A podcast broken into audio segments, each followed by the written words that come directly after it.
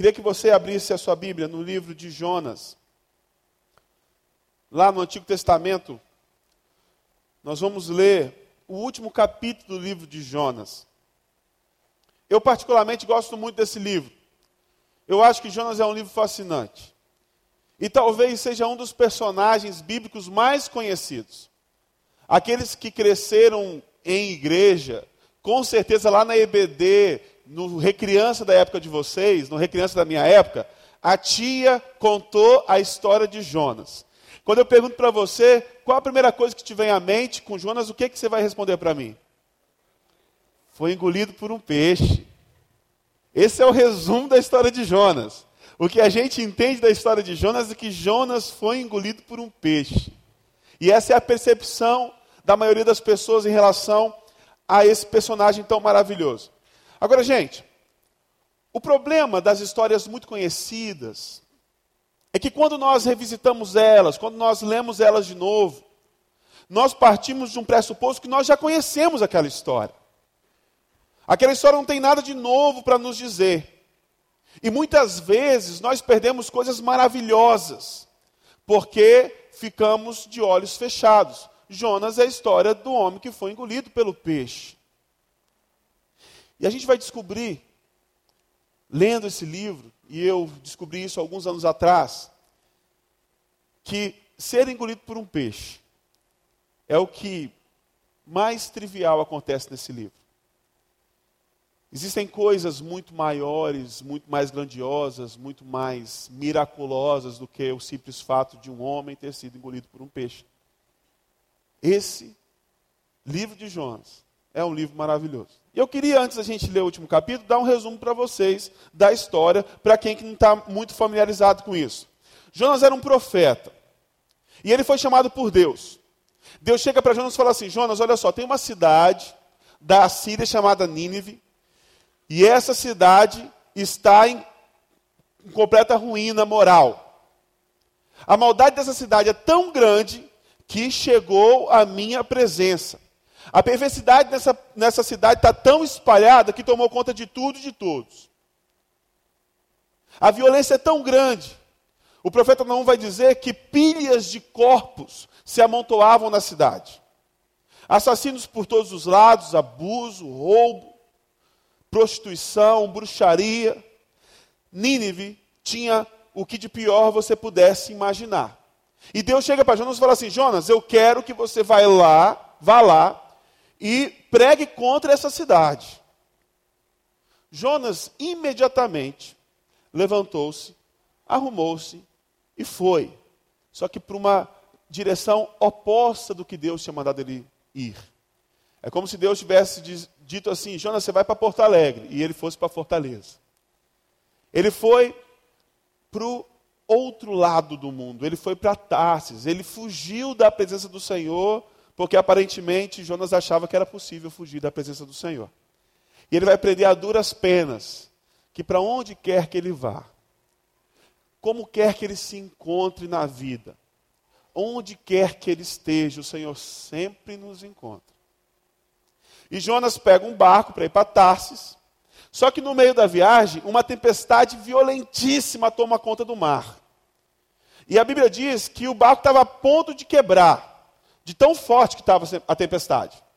E aí, depois de muita conversa, depois de muita investigação, Jonas levanta a mão e fala assim: gente, olha só, isso tudo está acontecendo por minha causa, a culpa é minha. Eu estou fugindo do Senhor e eu sei que isso aí é coisa dele.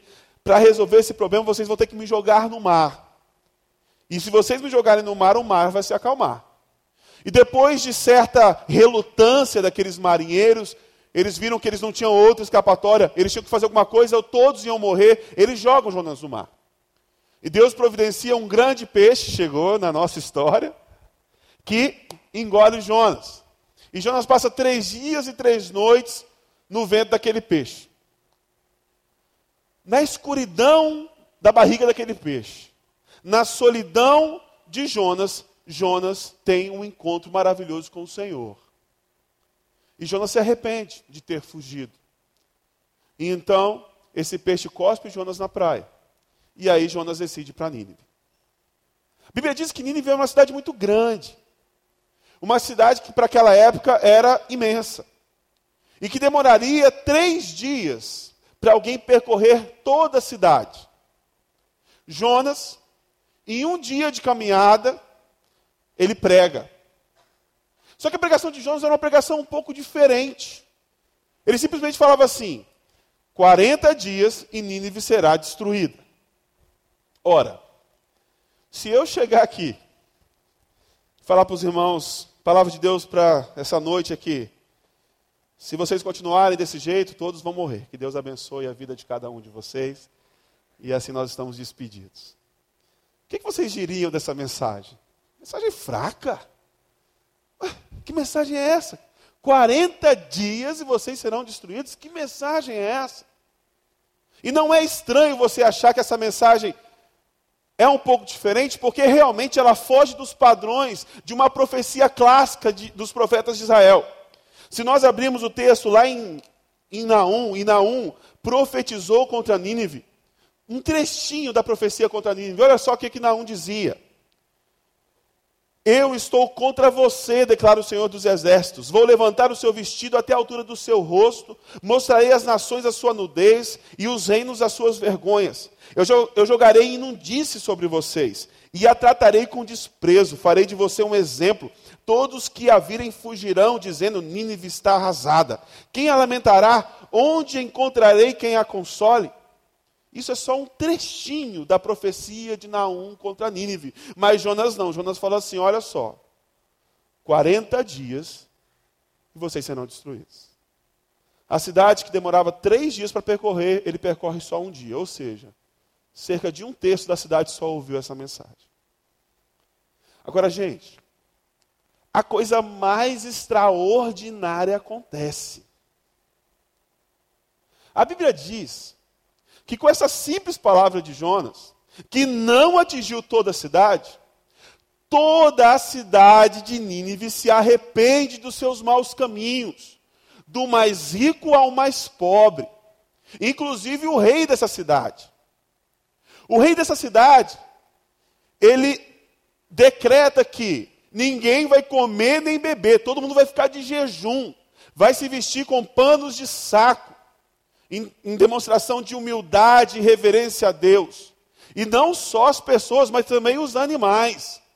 Gente, uma cidade toda ficou quebrantada na presença do Senhor. E o rei dizia assim: vamos fazer isso porque talvez, talvez, o Senhor vai olhar para o nosso arrependimento e vai ter misericórdia de nós. E, gente, Deus olhou para o arrependimento daquela cidade. Porque Ele sempre olha para o nosso arrependimento. E Deus estendeu graça e misericórdia para aquele povo. E nós chegamos no capítulo 4, que eu quero ler com vocês. Jonas, porém, ficou profundamente descontente com isso. Enfureceu-se. Ele orou ao Senhor: Senhor, não foi isso que eu disse quando ainda estava em casa? Foi por isso que eu me apressei em fugir para Tarsis. Eu sabia que tu és Deus misericordioso e compassivo, muito paciente, cheio de amor, e que promete castigar, mas depois te arrependes. Agora, Senhor, tira a minha vida. Eu imploro, porque para mim é melhor morrer do que viver. O Senhor lhe respondeu: Você tem alguma razão para essa fúria? Jonas saiu e sentou-se no lugar a leste da cidade. Ali construiu para si um abrigo sentou-se à sua sombra e esperou para ver o que aconteceria com a cidade. Então o Senhor Deus fez crescer uma planta sobre Jonas, para dar sombra à sua cabeça e livrá-lo livrá do calor, o que deu grande alegria a Jonas. Mas na madrugada do dia seguinte, Deus mandou uma lagarta atacar, uma lagarta atacar a planta e ela secou-se. Ao nascer do sol, Deus trouxe um vento oriental muito quente e o sol bateu na cabeça de Jonas, ao ponto de ele quase desmaiar. Com isso, ele desejou morrer e disse: Para mim seria melhor morrer do que viver. Mas Deus disse a Jonas: Você tem alguma razão para estar tão furioso por causa da planta? Respondeu ele: Sim, tenho. E estou furioso ao ponto de querer morrer. Mas quer morrer esse Jonas. Mas o Senhor lhe disse: Você tem pena dessa planta, embora não a tenha podado nem a feito crescer. Ela nasceu numa noite e numa noite morreu. Contudo, Nínive tem mais de 120 mil pessoas que não sabem nem distinguir a mão direita da mão esquerda, além de muitos rebanhos. Não deveria eu ter pena dessa grande cidade? Eu tenho certeza que você não lembrava que o livro de Jonas terminava assim. O livro de Jonas termina com um final muito repentino. Termina com uma pergunta. Não deveria eu ter pena dessas 120 mil pessoas, mais os seus rebanhos, mais os seus animais? Eu tenho, eu vi um filme há alguns anos atrás no cinema, não sei se alguém aqui assistiu, eh, onde os fracos não têm vez. E o filme é muito interessante, é um filme que te prende o tempo todo.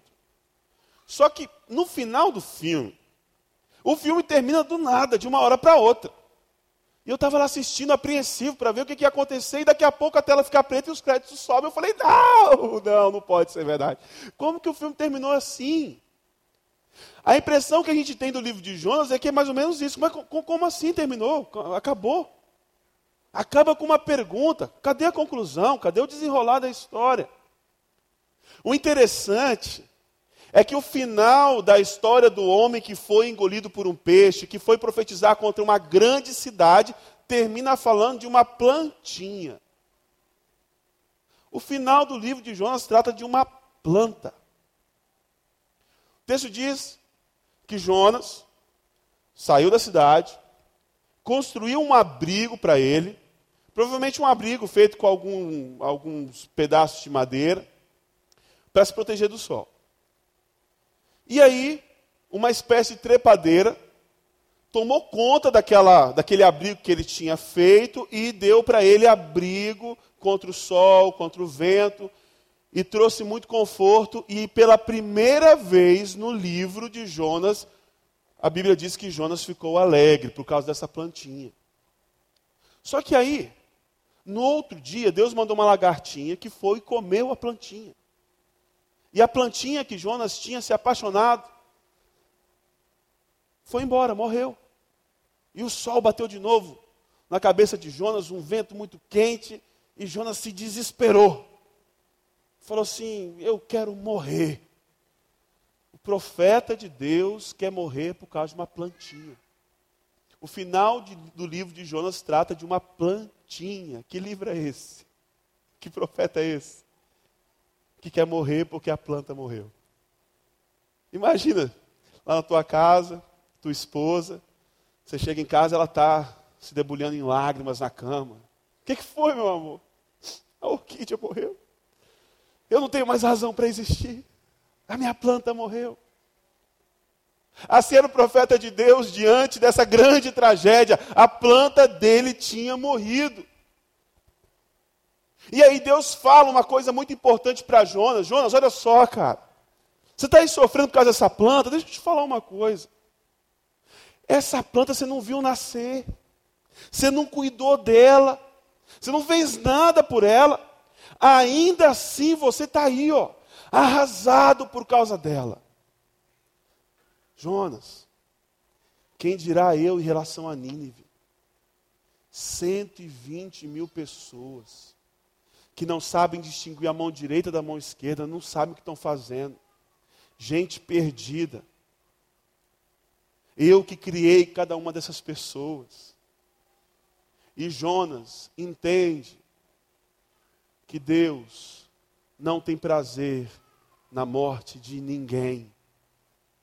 Assim como Jonas ficou desesperado, triste, angustiado, arrasado pela morte da sua plantinha querida, Deus fala assim: olha, é assim que eu fico. Quando alguém morre, eu não tenho prazer na morte de ninguém. Quais as lições que a gente pode tirar dessa história tão maravilhosa? Eu queria que você notasse três coisas aí no seu coração. Primeira coisa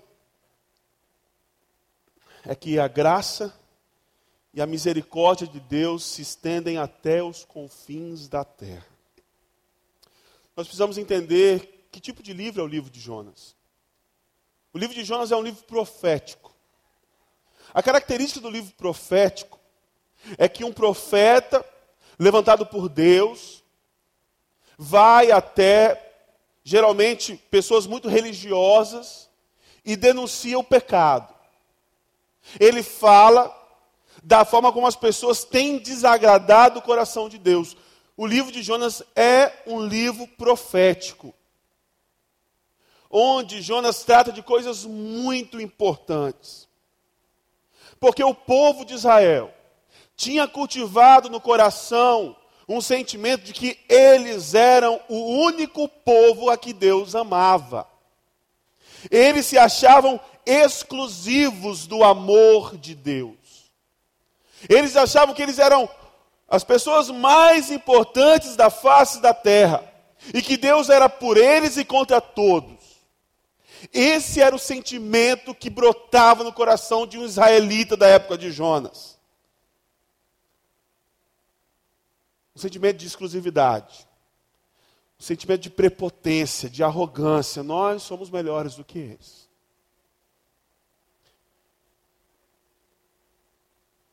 Quando eu olho para a igreja de Cristo, eu vejo que as coisas não mudaram tanto assim.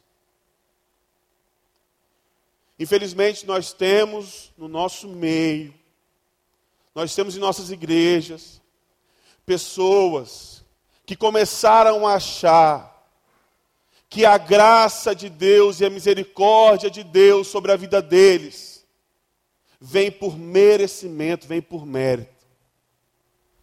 Pessoas que começam a olhar para fora da igreja e começam a olhar não com compaixão, mas com desprezo.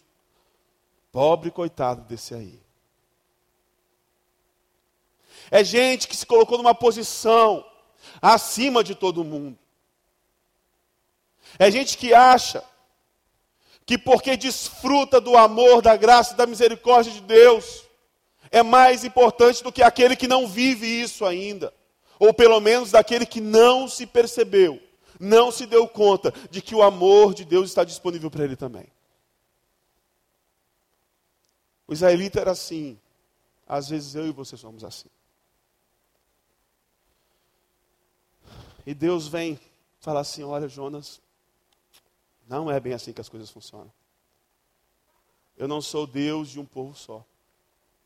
Eu escolhi vocês para um propósito, para vocês levarem a mensagem de esperança de que Deus não abandonou os seres humanos. É para isso que eu escolhi vocês. Mas eu amo a todos.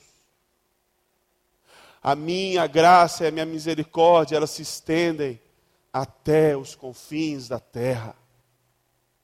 Está sobre vocês, israelitas, mas está sobre os assírios está sobre todos. Oh, gente, o texto é tão incrível que lá no último versículo fala assim: 120 mil pessoas e os rebanhos. Essa graça e misericórdia de Deus não atinge somente nós seres humanos, mas ela atinge toda a criação. Todas as coisas criadas são alvo do amor, da graça e da misericórdia do nosso Deus. Jesus fala a respeito da restauração de todas as coisas. O apóstolo fa Paulo fala a respeito da reconciliação de todas as coisas. Pedro fala da renovação de todas as coisas. Porque Deus está redimindo toda a criação. Deus se importa com tudo que ele criou. E esse sentimento que muitas vezes é cultivado no nosso coração, de exclusividade, de que nós somos melhores do que alguém, porque nós merecemos a graça. Que graça é essa que é merecida? Deus vem e bota um ponto final e fala assim: olha, nada disso. O meu amor é para todos. A minha graça alcança a todos. A minha misericórdia vai até os confins da terra. O profeta Isaías falou a respeito disso. O profeta Isaías falou que a Síria e o Egito irão adorar junto com o povo de Israel. Ainda assim, Jonas vai lá para fora da cidade e fica esperando que Deus não seja o que Deus é. E muitas vezes, nós temos esse mesmo sentimento. A pergunta é: nós vamos ficar numa posição de superioridade, de exclusividade, ou nós vamos nos juntar ao Senhor nessa obra redentora dele? A graça e a misericórdia de Deus se estendem até os confins da terra. Segunda coisa que eu queria tirar de lição desse texto é que a misericórdia e a graça de Deus triunfam sobre o juízo. Gente, Jonas, ele tinha muitos motivos para sentir pelo povo assírio o que ele sentia. Nós vemos na história que os assírios eram inimigos dos israelitas. O império assírio era o império que dominava naquela época, era o império mais forte do mundo e provavelmente foi o império mais cruel que já existiu sobre a face da terra.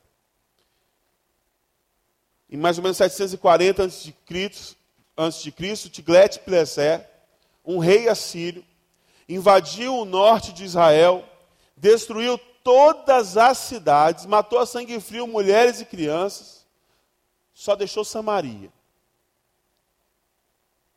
Mais tarde, o rei que veio após, dele, após ele terminou o trabalho que ele tinha começado e destruiu também Samaria. Mas, alguns anos depois, Senaqueribe, ele invade o sul de Israel, Judá, destrói todas as cidades fortificadas de Judá, invade Jerusalém, destrói Jerusalém e leva cativo 200 mil pessoas 200 mil pessoas escravizadas.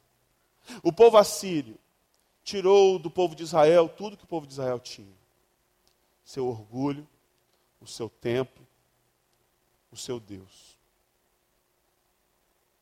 Suas esposas, suas crianças, mortas, fria e cruelmente. O profeta Naum diz a respeito de Nínive. Ai da cidade sanguinária, repleta de fraudes e cheia de roubos, sempre fazendo as suas vítimas. Muitos mortos, montanhas de cadáveres, corpos sem conta, gente tropeçando por cima deles. Esse era o nível de maldade, de crueldade daquele povo. E Jonas havia sido vítima da atrocidade da perversidade, da crueldade do povo assírio. Nínive era uma cidade da Síria. Então nós podemos dizer que Jonas ele tinha todos os motivos do mundo para odiar essas pessoas.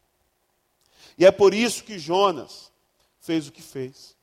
É por isso que Jonas fugiu em primeiro lugar. É por isso que Jonas, quando pregou, ele não pregou para a cidade toda. É por isso que Jonas, mesmo depois de ver o povo arrependido, se retirou da cidade, esperando que Deus destruísse aquela cidade ainda assim. Porque no coração de Jonas existia um senso de justiça que nós temos, de que alguém que cometeu o pecado, alguém que errou, precisa pagar por aquilo. E a lição que Jonas aprende. É que não. É que diante do arrependimento, as pessoas não recebem aquilo que elas deveriam me merecer. Jonas aprende que Deus é um Deus de misericórdia. A raiva de Jonas o sentimento de Jonas de vingança era tão grande, tão grande, tão grande, que gerava no coração dele vontade de morrer.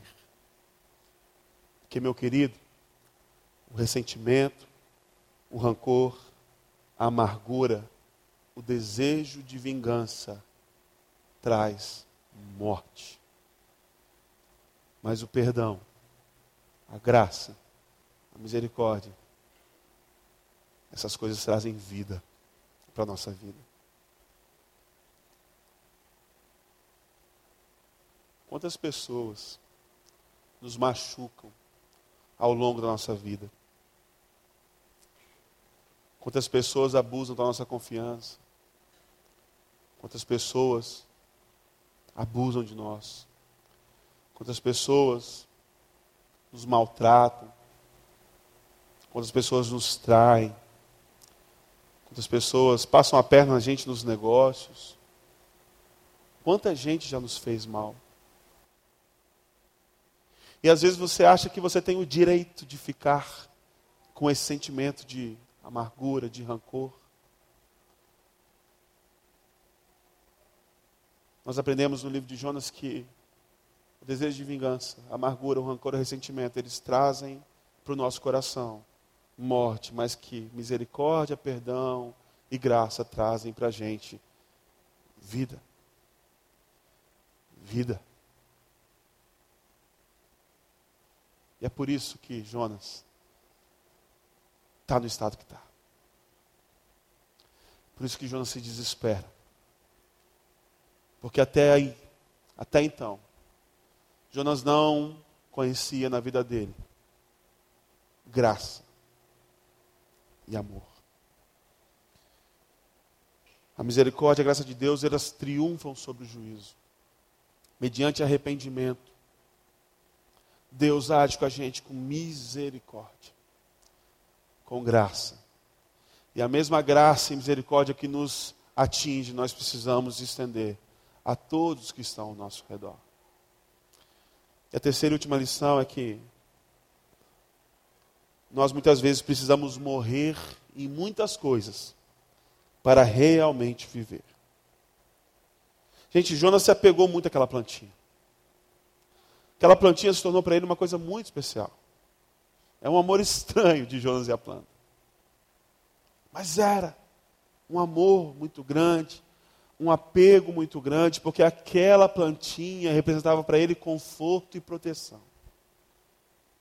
Depois de ter penado bastante, depois de ter sofrido bastante, finalmente, finalmente, um conforto, um aconchego. E aquela planta morre para que Jonas pudesse conhecer graça e amor e começasse a viver de verdade. Lá em Mateus 12, a partir do versículo 39, chegam para Jesus e falam para Jesus: Jesus, faz um milagre aí para gente. Faz aí um negócio legal. Dá um sinal aí para mostrar que você é quem você diz que é. Jesus dá uma lapada neles e fala assim: Olha só, vocês são maus. Nenhum sinal será dado para vocês a não ser o sinal do profeta Jonas, que passou três dias e três noites no ventre de um peixe e foi trazido de volta à terra. Assim como o filho do homem passará três dias e três noites no ventre da terra, mas ressuscitará. Nós aprendemos que às vezes o que precisa morrer não são os outros, mas nós mesmos.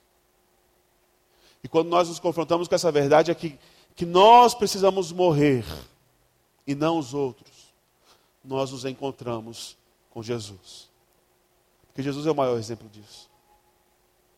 Ele se doou para que eu e você pudéssemos viver.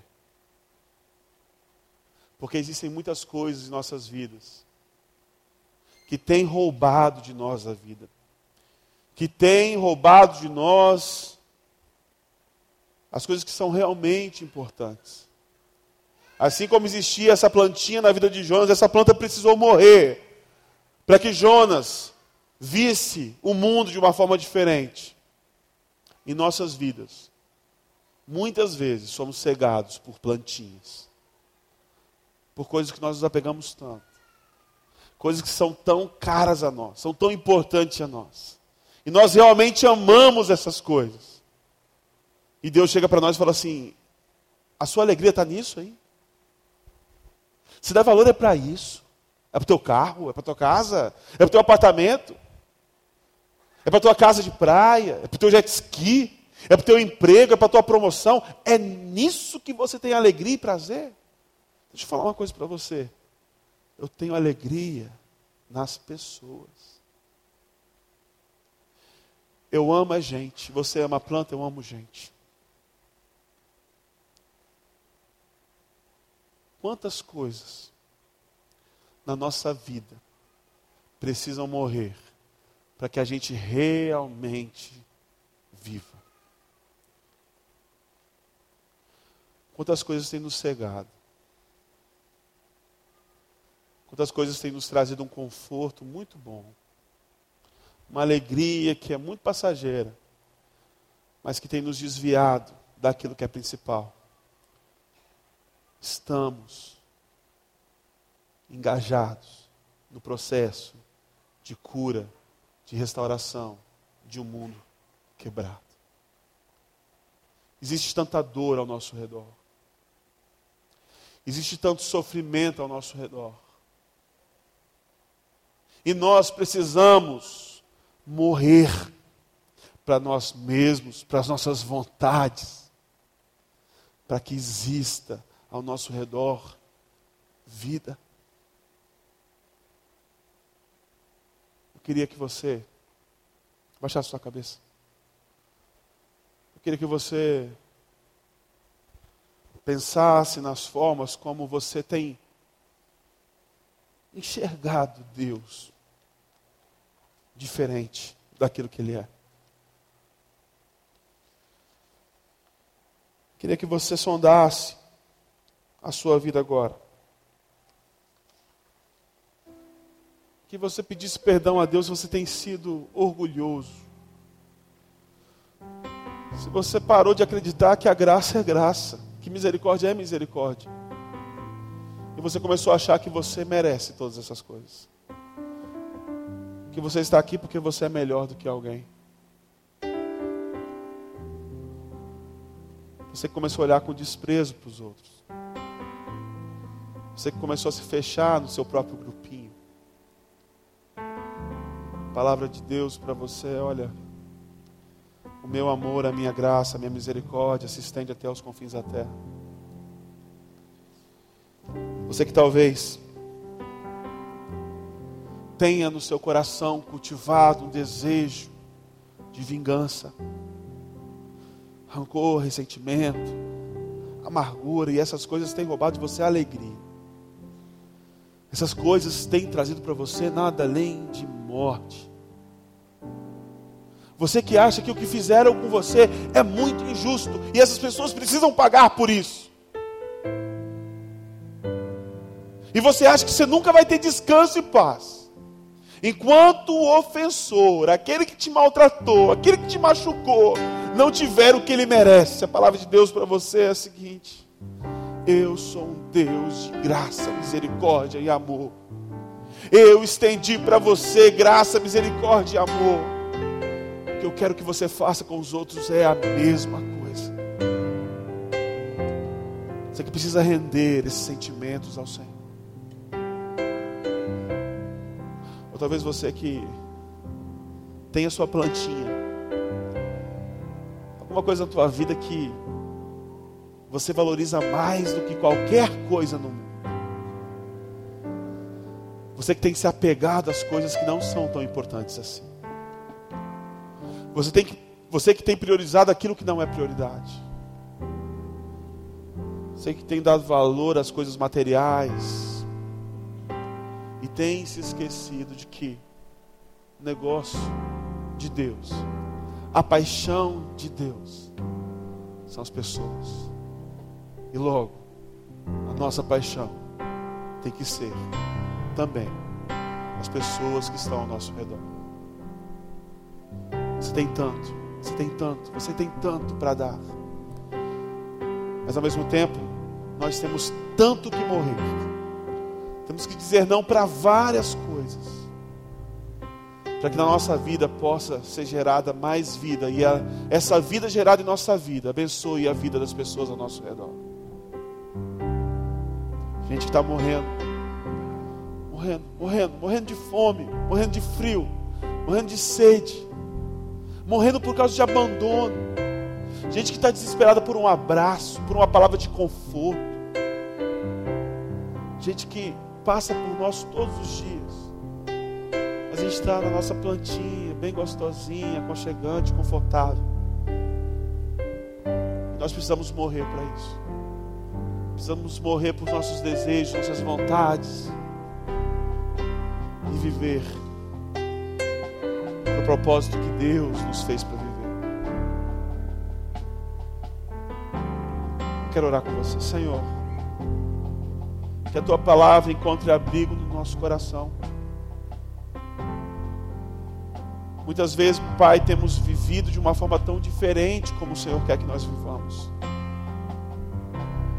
Nos perdoe, meu Pai, por todas as vezes que nós não entendemos o que é graça, o que é misericórdia. Nos perdoe, meu Pai, pelas vezes que nós desejamos sobre o outro juízo, vingança. Coloca no nosso coração, Pai, amor que vem do Senhor. Eu te peço, meu Pai, no nome de Jesus, que todo aquele aqui, nesta noite, que está prisioneiro da amargura, do ressentimento, do sentimento de vingança. Que haja libertação nessa noite para a honra e glória do teu santo nome, Pai. Atua nos corações que são quebrados, tristes, desesperados, Senhor. E que eles recebam de ti o consolo que precisam. Que cada um aqui possa entender, meu Pai, que a justiça está nas tuas mãos, Senhor, e não nas nossas e que os corações que estão prisioneiros possam ser libertos, meu Pai. Pai, nos perdoa. Nos perdoa, Senhor, porque às vezes nós valorizamos tanto aquilo que não é importante. Nos faz morrer, meu Pai, todos os dias para os nossos desejos, nossas vontades, nossos luxos, nosso conforto, meu Pai para que brote em nós vida, vida em abundância. E que a vida que brotar em nós possa ser estendida a todos ao nosso redor, meu Pai. Tanta gente que precisa de um abraço, meu Pai. Que nós sejamos os teus braços. Tanta gente que precisa ouvir uma palavra de esperança. Que nós sejamos a, a tua boca, meu Pai. Tanta gente que precisa receber auxílio, ajuda. Nós queremos ser as tuas mãos. Faça em nós aquilo que o Senhor quer fazer. Que o teu povo se levante, meu Pai. Que o teu povo se junte ao Senhor nessa obra maravilhosa de transformação, restauração, redenção desse mundo quebrado, meu Pai. Que tudo isso aconteça para a honra e glória do teu santo nome. E é no nome de Jesus Cristo, aquele que deu a vida por nós e por quem nós vivemos e pelo qual nós existimos, meu Pai. É nesse nome poderoso e maravilhoso que nós oramos. E todo o povo de Deus diz: Amém.